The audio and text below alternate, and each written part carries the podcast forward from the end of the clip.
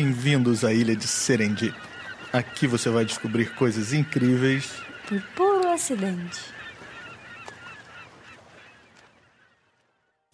Olá pessoal, bem-vindos ao Serendip, aquele podcastzinho que você já conhece bem, trazendo para vocês as histórias das coincidências, sortes, acidentes e enrolações que acontecem na ciência. É, e hoje nós trazemos mais um episódio especial, temático. Isso, isso, deixa que eu conto. Hoje nós vamos falar da grande descoberta da cura do câncer. Tá de sacanagem, né?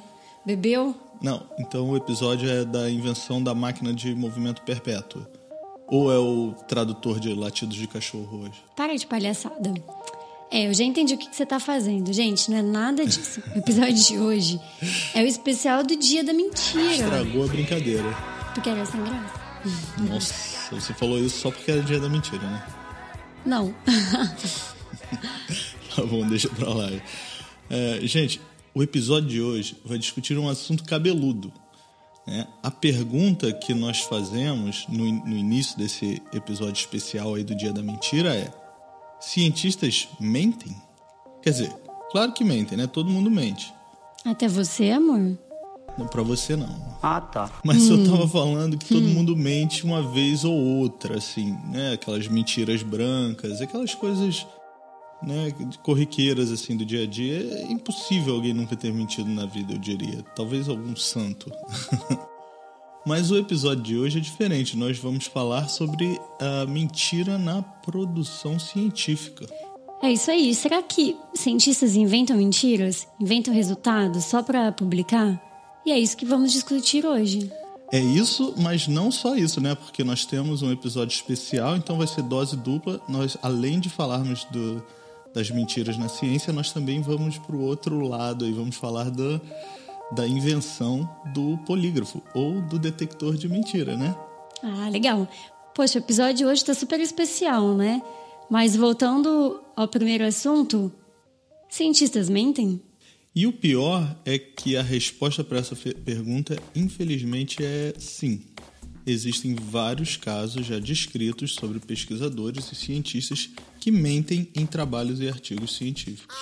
É. Existem artigos publicados sobre esse assunto, né? Muitos pesquisadores alegam que a pressão por publicar é muito grande e alguns caem na tentação é o famoso publisher perish da academia, né? ou seja, publicar ou perecer. Se você não consegue publicar, você não consegue mais financiamento para fazer pesquisa e, consequentemente, vai publicar menos ainda. Isso vira um ciclo. É do tipo ruim. E alguns pesquisadores tentam escapar desse ciclo inventando resultados. É, infelizmente. Mas existe um, ainda um outro tipo de mentira, que também é bem comum na ciência, que é praticado meio que involuntariamente que é o auto-engano. Essa palavra auto-engano é uma tradução meio ruim do inglês para self-deception, né? que é um termo importante na biologia, principalmente quando falamos da teoria evolutiva do comportamento humano. Existe uma teoria chamada de teoria de Triver, que é em homenagem a um biólogo famoso chamado Robert Triver, que diz que nós humanos temos uma tendência ao auto-engano. E isso surgiu para nos tornar melhores mentirosos. Mas como assim? É o seguinte: existe uma pressão seletiva, né, evolutiva, direcionada para detectar mentiras. Indivíduos que mentem e enganam, eles podem conseguir vantagens para sobreviver em detrimento de outros indivíduos, né? Então, nós humanos desenvolvemos mecanismos para detectar mudanças no comportamento ou na fisiologia do mentiroso que indiquem que esse indivíduo está mentindo. E em resposta a esses mecanismos de detecção, a self-deception, ou que eu traduzi como auto-engano, teria surgido. Porque qual é o melhor mentiroso que existe? Eu acho que são os nossos políticos. tá bom, eles são os vencedores. Mas em segundo lugar, qual o melhor mentiroso que existe? Na, o melhor mentiroso é aquele que acredita na sua mentira, né? Esse é o auto-engano. Se você acredita na sua mentira, no fundo você nem está mentindo.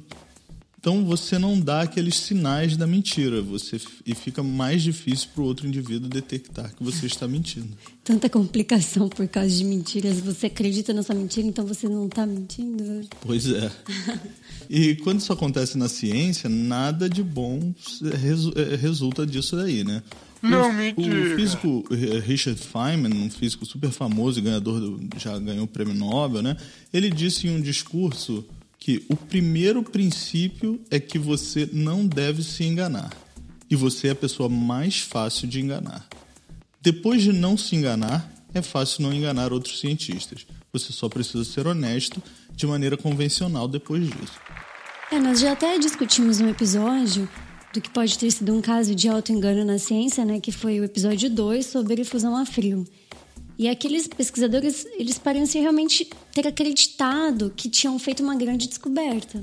É, e existem vários casos já descritos de mentiras deslavadas na ciência, infelizmente. Tem um caso absurdo de fraude em estudos sobre gêmeos de um psicólogo britânico chamado Cyril Burt. Ele tem acusações de que inventava pacientes, criou vários gêmeos que não existiam. Tem até uma desconfiança bem fundada que ele inventou outros pesquisadores colaboradores dele. Ele tinha tantos pacientes fictícios que ele teve que inventar colaboradores fictícios para ajudar ele a estudá-los. E pior que isso é verdade que ele fez isso, né? Teve um pesquisador búlgaro chamado Viktor Ninov que falsificou evidências da descoberta de dois elementos químicos da tabela periódica, o oganesson e o livermorium que são os elementos 116 e 118. E tem também a famosa farsa da descoberta de uma mandíbula do que foi chamado de homem de Piltdown, que seria um, um, suposto elo perdido na evolução dos primatas. É, e que depois descobriram que era uma mandíbula de um orangotango que foi tingida para parecer velha. Olha que absurdo. É, isso me lembra os experimentos de um pesquisador de um, de, de um lugar chamado Memorial Sloan Kettering Cancer Center, um centro de pesquisa de câncer nos Estados Unidos, que era um dermatologista chamado William Summerlin. É, ele estudava a rejeição de transplante de tecidos usando um modelo de enxerto de pele em camundongos. Então ele transferia a pele de um camundongo de pele preta para um camundongo de pele branca e vice-versa, né? E, e, ele dizia que havia descoberto um jeito de diminuir a rejeição desses enxertos. Só que era pura mentira. E ele chegou até, para tentar né, comprovar essa mentira numa reunião com o chefe dele, ele chegou até a pintar alguns camundongos com aquela canetinha marca, marca texto, não, aquelas canetas pretas que nós usamos para vidraria, vidraria no Sim. laboratório. Ele chegou a pintar um camundongo com aquela canetinha. Caraca, essa história é bem bizarra. Né? Muito bizarra. Eu não acredito no que eu ouvi. Não acredito no que eu ouvi, não pode ser verdade isso que eu escutei agora. Ele depois justificou o comportamento dizendo que foi uma combinação de esgotamento físico e mental junto com uma pesada carga de trabalho e pressão para divulgar resultados positivos. É, eu acho que muitos cientistas e pesquisadores hoje em dia eles inventam resultados por esse mesmo motivo, né? É uma carreira muito competitiva. É o que você já explicou do publicar ou perecer. É, pois é, mas isso é um grande tiro no pé por vários motivos, né? Nós ligamos para alguns amigos cientistas e perguntamos para eles o que eles acham disso, se cientistas mentem e por que eles mentem. É, e aproveitamos também para perguntar sobre o polígrafo, né? Se eles conhecem, o que eles sabem sobre.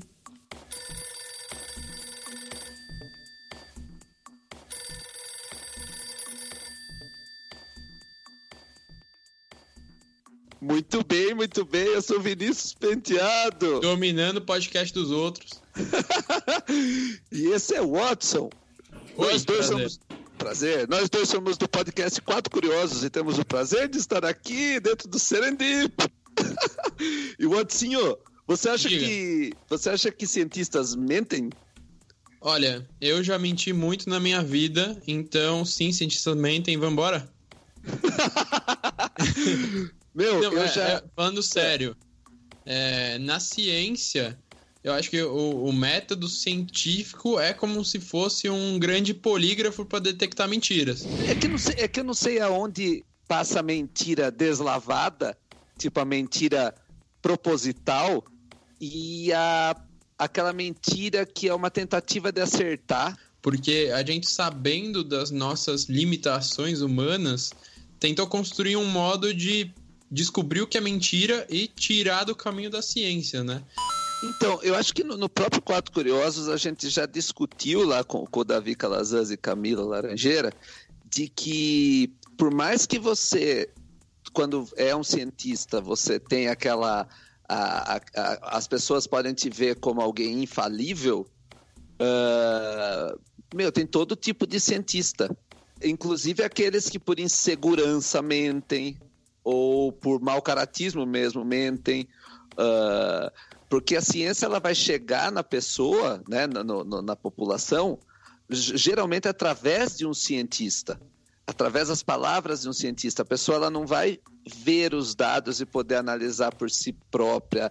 É, e você tocou num ponto aí que a gente costuma falar muito, que é, é sobre o cientista ser empurrado para mentir às vezes, porque o ambiente de pesquisa não é muito saudável nesse, nesse aspecto. Você é super cobrado, você tem que, você tem que apresentar resultados individuais seus e às vezes você pode decepcionar o seu professor, sua professora ou as pessoas do seu laboratório e o cientista acaba sendo empurrado a mentir, né? A aumentar. É, eu sei o, olhar na, na maquininha o que, que acontece, mas não sei os mecanismos que fazem aquilo acontecer. Eu imagino que, que seja medindo ondas elétricas. Eu que eu lembre, que eu lembre, você coloca um medidor de pulsação de batimentos cardíacos numa pessoa. Você pode também colocar eletrodos no, na cabeça. Uh, eu acho que tem vários tipos diferentes de polígrafo. Não sei, eu estou pensando nos filmes, né? Como que eu vejo nos filmes e através dessas variações dos batimentos cardíacos, nos seus sinais vitais, você conseguiria perceber, provavelmente por nível, níveis diferentes de estresse, uh, se a pessoa está mentindo ou não. Eu sou o Vinícius Penteado. Eu sou o Watson Watson. E, muito bem, e nós somos dois dos quatro curiosos, junto com o Davi Calazans e a Mila Laranjeira, e temos nosso podcast Quatro Curiosos. O maior de entretenimento alternativo do Brasil. Feito por cientistas, falando absolutamente de tudo. Obrigado, obrigado por estarmos Valeu aqui. pelo convite.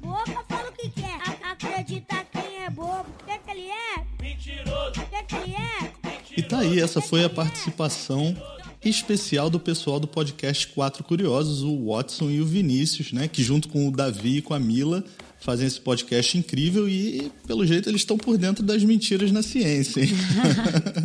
e sabem também como funciona um polígrafo. É, isso aí. Bom, pessoal, tem um bocado de histórias de, de farsas por aí.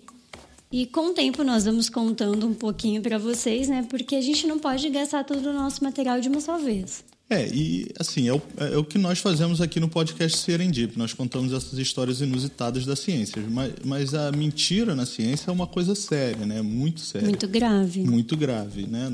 Os pesquisadores que fazem isso, a maioria das vezes, estão desperdiçando dinheiro público do financiamento para pesquisa, né? Além de estar atrapalhando a ciência, está fazendo ela andar, andar mais devagar. Não é esse o intuito da ciência. Sim. Né?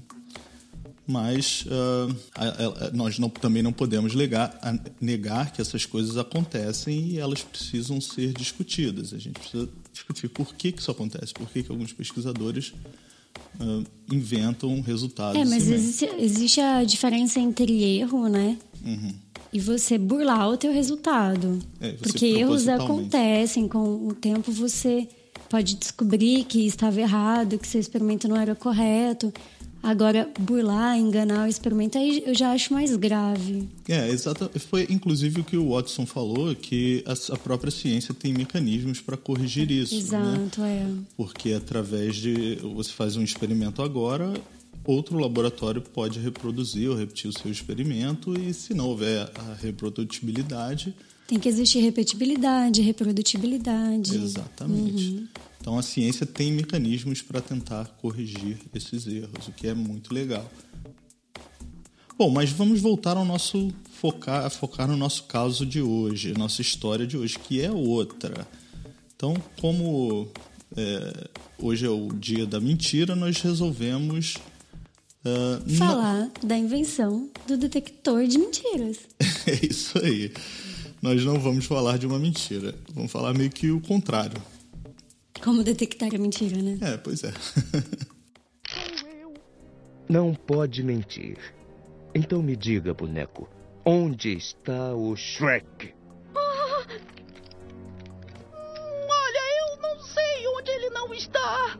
Quer dizer que não sabe onde Shrek está? Não seria impreciso supor que eu não poderia não dizer exatamente que isso é ou não é quase parcialmente incorreto. Então sabe onde está? Pelo contrário, acho que eu estou mais ou menos não rejeitando de vez a ideia que de jeito nenhum, com algum grau de incerteza, inegavelmente eu sei ou não sei onde ele provavelmente não está. A gente encontra na história da humanidade várias tentativas de criar métodos para detectar se alguém está ou não mentindo. Mas no século XVIII, por exemplo, isso era feito de uma forma não humana. É, por exemplo, colocar a mão em um calvário de água fervente ou então andar sobre pedras incandescentes. Se você não se queimasse, era porque estava falando a verdade. É, dá para imaginar que não foram muitas pessoas que passaram é. nesse teste, né? É, depois eles começaram a usar o acaso para detectar uma mentira, tipo uh, jogando um punhado de pedras para o ar e, e, dependendo do padrão que, que desce quando essas pedras caíssem, é, eles diziam se a pessoa estava mentindo ou não. Vamos deixar os deuses decidirem se você estava mentindo. É, na China eles bolaram um método até que interessante, porque eles já tinham percebido que quando uma pessoa estava mentindo, ela ficava nervosa e meio estressada, né? E esse estresse fazia com que as pessoas salivassem menos e ficassem com a boca seca. Então eles davam um punhado de arroz cru para as pessoas mastigarem enquanto elas iam contando a história. E no final, elas tinham que cuspir o arroz e se ele estivesse seco é porque a pessoa estava mentindo. Aí, uma boa. é, Mas deve... falar com um monte de arroz na boca. Olha, mas sabe que eu me identifico? Às vezes, quando eu tenho que dar uma palestra na frente de uma audiência né, muito grande, ou algum congresso internacional, você sempre fica um pouco intimidado, fica um pouco nervoso. Fica com a boca seca? É, eu preciso. Você está mentindo? Preciso, não, estou falando a verdade, mas eu preciso de uma garrafinha de água ali do lado. Os chineses eram bem espertos, né? É, e já no século XIX, um criminologista italiano, o Cesare Lambroso, ele foi o primeiro a usar uma abordagem mais científica, que era através de alterações na pressão sanguínea, né? Usando o que ele chamava de luva de Lombroso, que media é, pressão sanguínea. Uhum. É, mas vamos abrir um parênteses aqui. É, ele não se dedicou muito a essa coisa de detecção de mentiras, porque seu interesse principal era na identificação criminal através de características físicas. É, inclusive, nós já visitamos o Museu de Anatomia Criminal, né, da, do, do Cesare Lombroso. Né? Sim. É. E ele era um cientista, bom, era um, um homem da, da, da, época, né? Mas ele usava uma, um... alguns métodos. Aliás, eu acho que isso dá um belo podcast, né? Tipo... É. Era, tinha aquele lance de medir o tamanho do, tamanho crânio, do crânio, e características étnicas e faciais, e isso, isso daria pista. Se a pessoa tinha um perfil de criminoso. Psico, é, é. Psicopata. E que a gente sabe que hoje em dia isso é uma loucura, mas na época eram coisas que eram pesquisadas. Né? É, no início da Primeira Guerra Mundial, lá para 1914, outro italiano, o Vittorio Benucci, ele começou a estudar a detecção de mentiras através de um dispositivo que media a frequência e profundidade da respiração do sujeito. E até hoje acredita-se nisso, né? Que quando alguém está mentindo ou tentando enganar, a pessoa fica tensa, o que altera o seu padrão respiratório. É, os italianos estavam mesmo interessados em detectores de mentira, né? Eu acho que criminologia era uma ciência da moda na Itália. Bom, um pouco mais tarde, já em 1921, a pedido do Departamento de Polícia de Berkeley, na Califórnia, o Dr. John Larson, um psiquiatra, desenvolveu o que se tornou o precursor do polígrafo, né, ou detector de mentiras moderno, através do registro da pressão arterial, uh, do, do, bate, do, pulso, do pulso né, da, da velocidade do pulso e da respiração. É, tipo, ele juntou tudo que tinha sido estudado anteriormente né, em um mesmo equipamento. E é legal mencionar que ele também era policial. E, na verdade, ele foi o primeiro policial com doutorado nos Estados Unidos. Legal. E foi exatamente esse tipo de polígrafo que foi usado por muitos anos pelo Departamento de Polícia de Berkeley e permitiu que o Dr. Larson identificasse corretamente centenas de criminosos, bem como milhares de pessoas suspeitas é, foram inocentadas. Uhum. Mas a intenção inicial do chefe de polícia, quando ele pediu para o Larson trabalhar no detector de mentiras, era para melhorar os interrogatórios policiais. É porque naquela época é, usava-se muito a coerção dos suspeitos, né? ou seja, violência física para obter uma confissão. E esse chefe de polícia queria acabar com isso. Eu acho que eu conheço alguns lugares que usam muito esse tipo de interrogatório até hoje. É, infelizmente. Bom, o primeiro caso importante sobre o uso do polígrafo, né, um caso criminal, foi um julgamento em 1923, é, em um caso que envolveu um homem chamado Fry, que ele era acusado de assassinato. Inclusive, esse caso entrou para a história e criou um precedente chamado padrão de Fry, que é usado até hoje nas cortes americanas para decidir se novas técnicas científicas podem ser usadas em julgamentos. É, o grande debate era o seguinte: os detectores de mentira, eles podem ser aceitos como provas? E naquela época, esse padrão Frey, ele definiu que novos métodos científicos só poderiam ser aceitos em julgamentos se fossem aceitos por uma porção significativa da comunidade científica. Complicadas essas definições legais, né? Mas realmente, quando uma técnica científica deixa de ser experimental e passa a ser válida, é muito difícil, né? Até o exame de DNA, que hoje em dia é aceito em qualquer lugar do mundo, passou por um período intermediário desses e precisou também passar pelo padrão de Fry. É, mas não vamos entrar nessa treta aí de DNA, não. É, primeiro que direito também não é o nosso forte, né? E depois porque esse episódio não vai acabar nunca. Mas um pesquisador chamado Marston, ele usou um dispositivo chamado máquina de Marston que relaciona a pressão arterial à mentira. Meio que uma melhoria daqueles estudos que o Lombroso já tinha feito alguns anos antes. E ele disse que Fry era inocente. Mas o tribunal alegou que o instrumento não tinha confiabilidade científica e o júri o considerou culpado. Depois de já ter cumprido cerca de três anos de prisão, outro homem confessou o assassinato e Fry foi libertado. Opa, então a máquina do Marston estava certa, né? Uhum. É. E o Marston, ele disse que a sua inspiração para fazer essa máquina foi a sua esposa. É, porque ela, ela, ele, ele percebeu que a pressão arterial da esposa dele ficava mais alta quando ela ficava brava ou excitada. E aí o Marston, como era um psicólogo, né, ele fez essa ligação entre a mentira e a, o nervosismo e a alta da pressão arterial e com a mentira. Hum, tá aí então a nossa serendipidade de hoje, né? E aposto que você já estava se perguntando, mas cadê a, a coincidência dessa história? Cadê a tal da serendipidade? É, pois é. Tá aí, foi um. Acho que deve ter sido alguma briga entre o Marston e a mulher dele, que daí surgiu a ideia dele de fazer, de detectar mentiras através da, né, da verificação da pressão arterial. E quer saber de uma curiosidade? O Marston, além de inventor, ele era escritor. E foi ele que inventou o personagem da Mulher Maravilha. A Mulher Maravilha dos quadrinhos? Exatamente, a Mulher Maravilha. Isso aí. A Mulher Maravilha.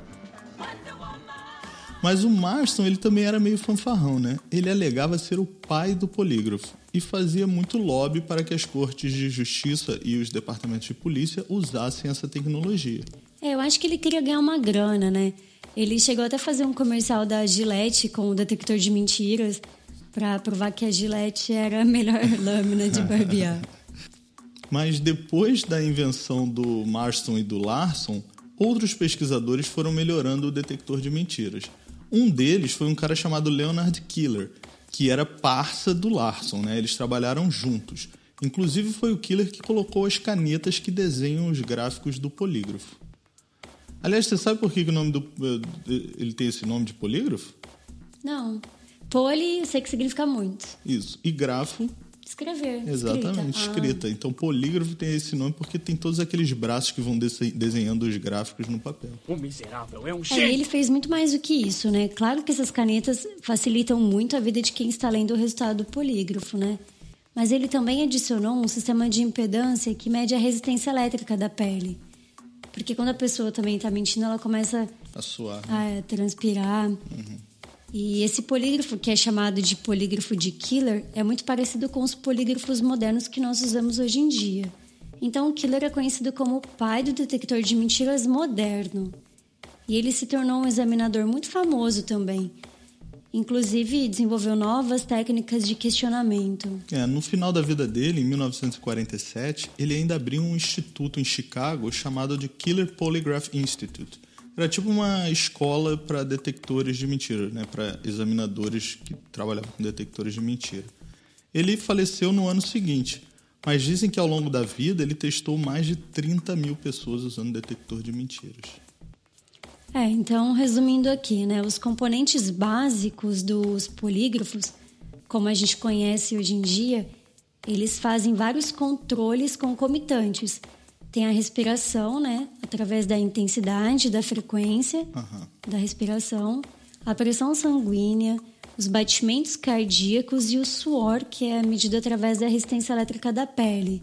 E existem polígrafos mais modernos, né, com outros equipamentos acoplados, mas isso é o mínimo necessário. Mas vamos esclarecer uma coisa, porque eu acho que ficou confuso. Afinal, qual dos três inventou o polígrafo? O Marston, o Larson, Larston- ou o Killer? É, o killer é o pai do polígrafo moderno. Moderno, né? Agora, a gente encontra Larston ou Marston. É, o Marston, na verdade, ele desenvolveu o primeiro que foi baseado Que foi- na pressão arterial, mas só isso. E, que foi o- usado, né? Foi o primeiro caso criminal Exato. em que um polígrafo foi usado. É, mas o Larston ele pegou isso e desenvolveu. E aí ele colocou, além disso, a Mais características respiração, sendo é, batimentos é. cardíacos. Ele, ele melhorou um pouco mais. E aí o Killer melho- melhorou mais ainda. É, mas nós encontramos tanto o Larston como o Marston como, como É, os resposta para essa pergunta, né? É.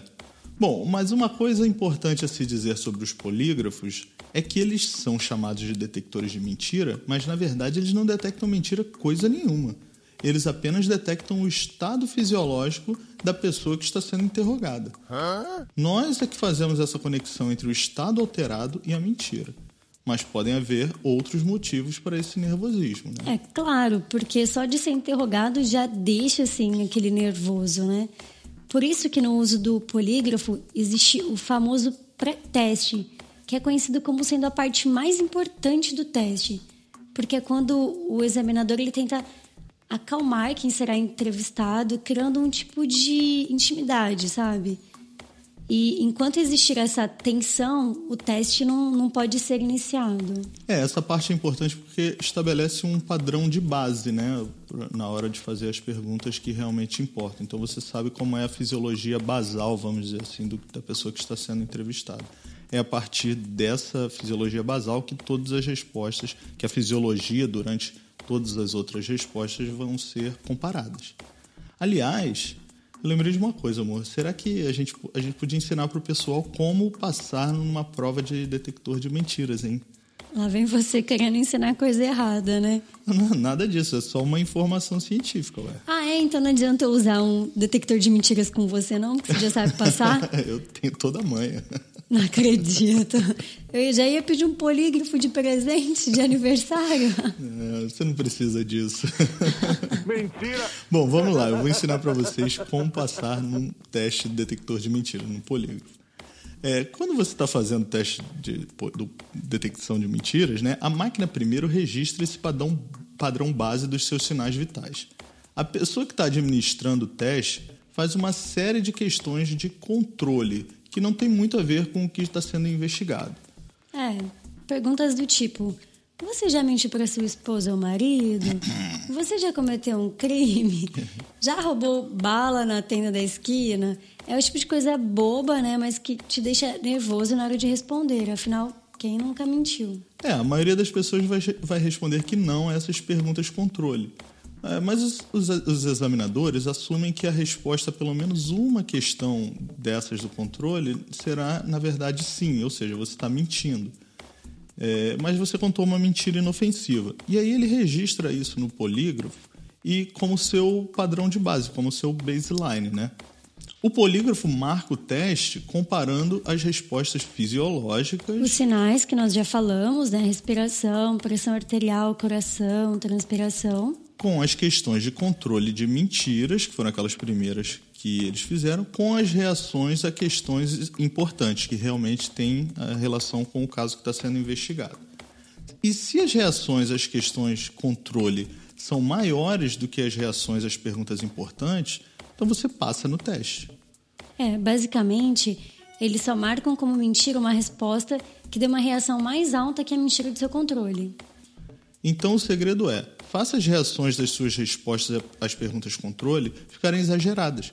Mude sua frequência cardíaca, frequência respiratória, pressão arterial, o nível de suor ao responder pergunta, às perguntas de controle. Assim, quando você responder às questões importantes, elas vão parecer verdadeiras. Tem até o filme, né, com o George Clooney e o Brad Pitt, o Onze Homens e um Segredo, que eles fazem isso. Então, o cara que está sendo entrevistado coloca uma taxinha dentro do sapato, aquela de pregar coisas em cortiça, né? E cada vez que o policial faz uma pergunta controle para ele, ele pisa na taxinha. E a dor faz os sinais vitais dele ficarem super altos. É, se você não quiser pisar numa taxinha, você pode pensar em coisas assustadoras ou excitantes. Ou tentar fazer uma conta de matemática difícil de cabeça. É, por outro lado, ao responder perguntas relevantes, fique calmo, mantenha seu padrão respiratório básico, tá? Mesmo se você produzir uma resposta fisiológica leve, quando perguntado sobre as questões relevantes, você terá artificialmente produzido respostas mais fortes nas perguntas controle. É, por isso que muita gente é contra o uso do polígrafo. É, mas é, essa máquina eu acho que ela satisfaz o desejo por uma resposta convincente, né, baseada em uma leitura mecânica, assim, meio científica, vamos dizer assim. É aquele pensamento que a máquina não pode errar. Então, se o polígrafo disse tal coisa, é porque é verdade. É, e por outro lado, tem bons mentirosos que conseguem passar na prova do polígrafo, né? E escapam da justiça. Uhum. Tem vários casos documentados nos Estados Unidos, até de serial killers que conseguiram enganar o polígrafo também. É, imagina o contrário, então. Pessoas condenadas injustamente por um, por um polígrafo. Devem ter muitas, é... né? E mesmo o polígrafo não sendo aceito nas cortes em geral, só de você não passar no teste já traz um estigma, né? Tipo, uma suspeita. E, por exemplo, no Brasil, o polígrafo não pode ser usado como prova no processo legal mas ele pode ser usado em investigações policiais. Mas assim, se a pessoa não passa no teste do polígrafo, você já viu, né? Acho que meio que as desconfianças vão cair sobre ela. É, é complicado essa história. Porque, como nós já falamos, o polígrafo não detecta mentira em si. Isso é algo que nós, uh, que nós aqui inferimos. O polígrafo só detecta alterações no estado fisiológico. Só que existem pesquisas sendo feitas hoje em dia para desenvolver detectores de mentiras mais acurados. Por exemplo, o Departamento de Segurança Interna dos Estados Unidos e as autoridades do Canadá e da União Europeia estão testando um sistema chamado Avatar, que significa agente virtual automatizado para avaliações da verdade em tempo real. Achei que fosse o filme Avatar. que você pode entrar no corpo assim de outra pessoa para ver se ele está mentindo ou não. Pô, desse aí, aí você não vai ter como fugir, né? Mas o Avatar nesse caso é diferente. Esse sistema está sendo desenvolvido por pesquisadores da Universidade Estadual de San Diego, na Califórnia, e da Universidade do Arizona, e é baseado em inteligência artificial para detectar alterações nos olhos, né, no movimento dos olhos, na voz, nos gestos e, nas postu e na postura das pessoas que estão sendo entrevistadas. Esse sistema já está sendo testado em terminais de aeroporto, né? É, são painéis de vídeos interativos nos pontos de fronteiras dos Estados Unidos e viajantes suspeitos é, que não passam nesse primeiro exame, eles são é, enviados para exames adicionais por agentes humanos. Ah, deve ser tipo aquele que a gente passou da última vez que nós fomos para os Estados Unidos, né, amor? É, é verdade. A gente... E que você não passou no teste. Não, eu fui reprovado no exame. É muito engraçado, é um painel gigante, assim, você tem que Diga. parar na frente do painel, uhum. a câmera fica te filmando e eles fazem algumas perguntas e eu não lembro se tem que apertar um botão, né, para responder a pergunta. São perguntas do tipo sim ou não. Sim, sim. Acho que é alguma coisa é. assim. E realmente eu não passei no teste. Bom, mas o professor responsável por esse sistema, ele deu uma entrevista e disse que o sistema tem uma taxa de precisão de 60 a 75%, com picos de até 80%. O que é mais alto do que nós humanos conseguimos detectar, né? Nós conseguimos algo em torno de 54 a 60% das vezes estarmos certos. É, quase meio a meio, né? Nós conseguimos detectar. Ou seja, é tipo sorte. É. Tem uma outra empresa americana chamada Converus que tem um sistema chamado iDetect que administra um teste de 30 minutos julgando a, vera a veracidade baseado em observações feitas por um computador sobre os movimentos dos olhos quando respondem perguntas. É, eles anunciaram recentemente, inclusive, que seu sistema, o iDetect, seria aceito como evidência em um tribunal dos Estados Unidos. É, essas tecnologias elas utilizam o chamado machine learning, né? ou seja, o aprendizado de máquinas ou treinamento de máquinas, para melhorar os seus sistemas de detecção. São softwares que se aprimoram à medida que são usados. É, mas resumindo, não muda nada, né? Porque continua sendo uma detecção de níveis de estresse. E tudo bem, são mais precisas, mas ainda assim não é detecção de mentira em si. É, exato. É, existem até associações como a American Civil Liberties Union, né, é uma sigla ACLU, que e eles são contra o uso dessas tecnologias pelo simples princípio de que isso é uma violação dos direitos do cidadão. Por exemplo, se existisse uma tecnologia que pudesse ler a sua mente para saber se você está mentindo, seria ético usar isso?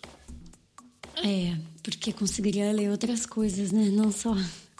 Não só isso, né? Eu acho que é um direito do, do, cidadão ter os seus próprios pensamentos em, sem ser invadido. É complicado, é uma situação ética bem é. complicada. É, essa associação que você citou acha que isso é uma violação à Constituição americana né, e uma afronta fundamental à dignidade humana. É, isso é uma baita treta, né?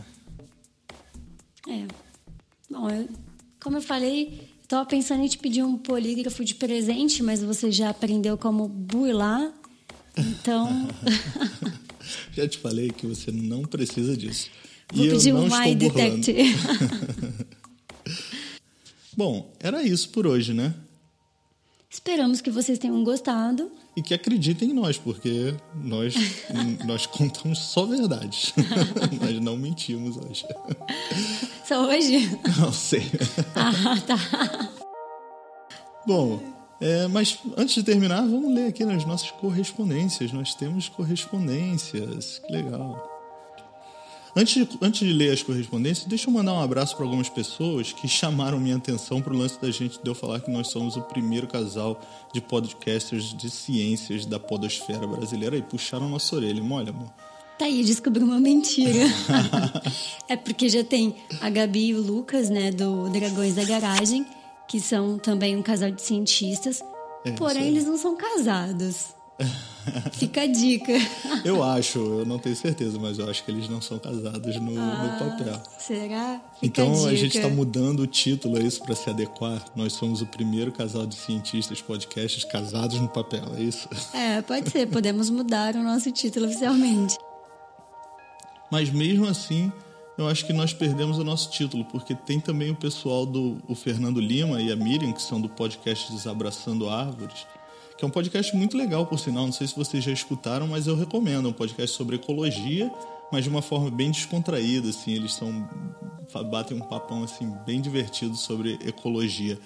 E eles também são casados, são podcasts e são cientistas e são casados. E até sacanearam a gente, né? Pois é, mas eles, eles os dois são biólogos.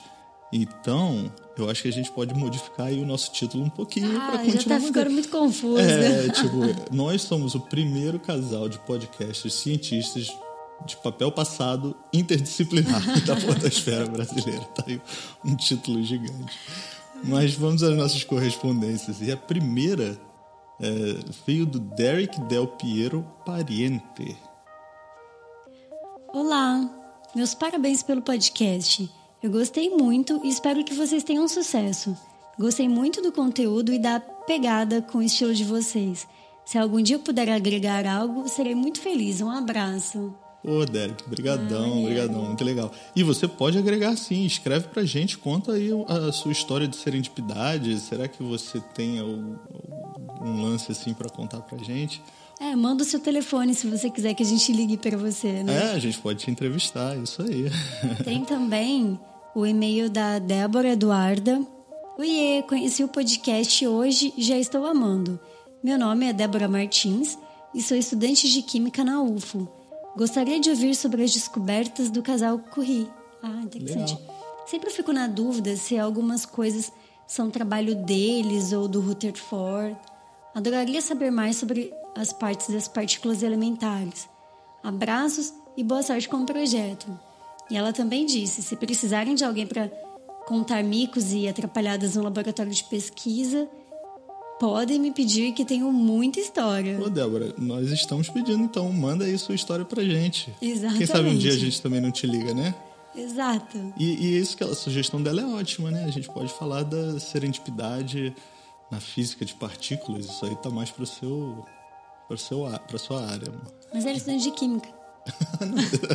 é verdade, mas ela pediu sobre o casal Curie e sobre o Rutherford. Que eles eram físico, físicos e químicos, né? Bom, gente, e continue escrevendo pra gente. O nosso e-mail é professoradefísica.gmail.com Ou no Twitter, o meu Twitter é lobo underline lelê. Tem aquela barrinha embaixo, lobo, aquela barrinha embaixo, lelê. É, e o nosso podcast é feito com colaboração do site A Ciência Explica, www.cienciaexplica.com.br. Isso aí, visitem lá o site do Ciência Explica que tem muita coisa interessante. Bom, acho que por hoje é isso, né? É isso aí, por hoje acabou. Então, até a próxima, pessoal. Tchau, tchau.